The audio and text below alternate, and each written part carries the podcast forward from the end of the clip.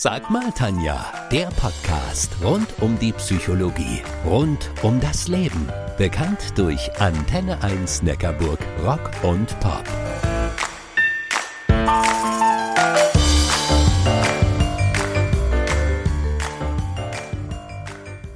Wir wissen es zwar alle, dass unser Leben endlich ist, dass er, der Tod, kommen wird, unausweichlich. Wenn ein geliebter Mensch stirbt, dann bleibt die Welt stehen obwohl sie sich weiter dreht.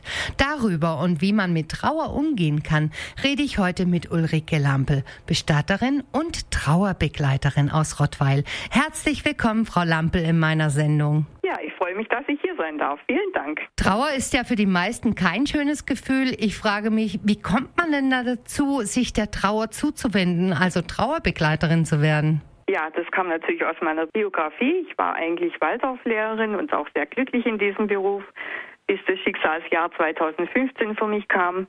Da bin ich erst sehr schwer an einer Influenza erkrankt und selber fast gestorben dran. Und im gleichen Jahr ist mein Lebensgefährte mit seiner Tochter mit dem Flugzeug abgestürzt. Und es war der Moment, wo es dann klar war, jetzt kommt noch mal was ganz anderes. Und dann war es eben so, dass ich mit dieser Trauer nach diesem ja, tragischen Vorfall sehr offensiv umgegangen bin als Lehrerin kennt man natürlich sehr viele Leute, trifft immer jemanden, wenn man durch die Stadt geht. Die Menschen, die wissen ja überhaupt gar nicht, wie sie mit einem umgehen sollen. Und ich bin auf die Menschen zugegangen und habe denen diese Hemmschwelle eben dadurch genommen. Weil ja die Menschen dann in so ein Schweigen verfallen, die wissen nicht, was sie da sagen sollen. Und das hat Menschen angezogen. Und in meiner eigenen Trauer habe ich dann plötzlich einige Menschen an meiner Seite gehabt, die ich begleitet habe durch meine eigenen Erfahrungen.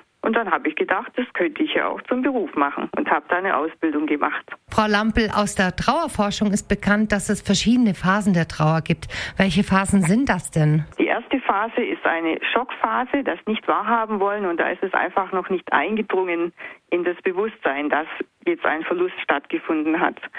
Erst nach einiger Zeit, diese Phase sollte nicht länger als, naja, ein paar Tage bis zwei, drei Wochen dauern. Danach brechen die Gefühle heraus. Verena Kast nennt es aufbrechende Emotionen, wo dann wirklich ein Überschwang an Gefühlen kommt und da brauchen viele Menschen Hilfe, weil sie nicht damit klarkommen. Suchen und sich trennen nennt Verena Kast die dritte Phase, die, wo es einfach darum geht, dass man nochmal in die Erinnerung geht, dass man vielleicht alte Sachen aussortiert vom Verstorbenen, wieder einen neuen Weg sucht und dann kommt man schließlich zu der Phase, die sich neuer Selbst- und Weltbezug nennt. Das bedeutet, dass man seinen eigenen neuen Weg, den man ja einfach nur alleine gehen muss, findet und da ganz neue Ideen kriegt, vielleicht das Leben sich vielleicht nochmal sehr stark verändert.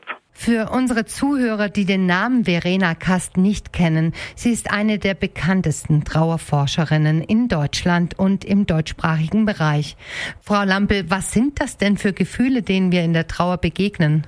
Begegnen natürlich allen Gefühlen, denen wir sonst auch begegnen, nur eben in verstärkter Form. Es ist eben, wie Sie gesagt haben, nicht nur Traurigkeit, es kann auch Verzweiflung sein. Es wird auch immer wieder Erschöpfung eintreten, was ja mehr ein Zustand ist. Wut, Aggression, aber auch Freude. Alle Gefühle, die sonst im Leben vorkommen, kommen dann einfach verstärkt vor. Und welche Gefühle sind für die Trauernden am schwierigsten auszuhalten? Ja, es ist schwierig zuzulassen, zum Beispiel auch mal sich zu freuen oder auch mal glücklich zu sein. Das ist für viele ganz schwierig.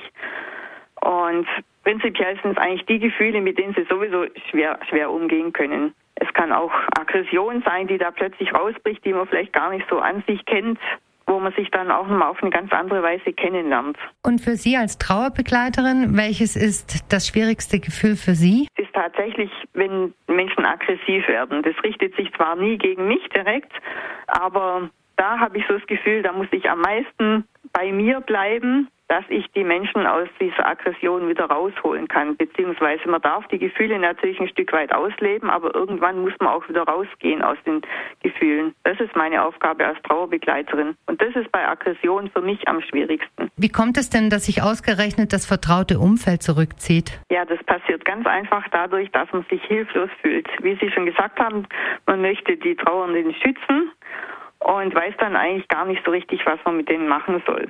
Und das Einzige, was da wirklich hilft, ist einfach Dasein. Anders kann man es nicht sagen. Dasein ist das Einzige, was da hilft. Gibt es noch einen Tipp? Wie kann das Umfeld noch unterstützen? Es passiert ja oft, dass in, nach einem Trauerfall jemand sagt, du darfst mich immer anrufen, du darfst dich jederzeit bei mir melden, dass ich dir helfen kann. Aber das wird ein Trauernder nicht machen, das kann er nicht, da hat er keine Kraft dafür. Es ist wichtig, auf die Menschen, die in Trauer sind, zuzugehen. Egal, auch wenn man keine Worte findet, auch wenn man nichts sagt, eine Umarmung sagt oftmals mehr als viele Worte. Oder einfach mal hingehen, einen Kuchen vorbeibringen oder zum Spaziergang abholen oder irgendwelche Kleinigkeiten. Auf jeden Fall einfach da sein. Also aktiv von sich aus werden. Danke Ulrike Lampelt, dass Sie sich die Zeit genommen haben und alles Gute für Sie und Ihre wichtige Arbeit. Vielen Dank, war mir eine Freude. Mehr Informationen über die Unterstützungsangebote rund um die Trauerbegleitung bekommt ihr auf lw-schmetterling.de. Lasst uns nun aber die Trauer zur Seite stellen. Ich habe jetzt Lust auf ein kühles Feierabendbierchen. Habt einen schönen Abend. Ich bin die Tanja Köhler eure Antenne 1 Neckarburg Rock- und Pop-Psychologin.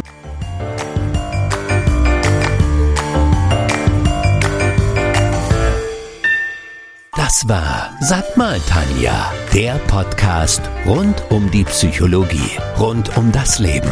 Bekannt durch Antenne 1 Neckarburg Rock und Pop.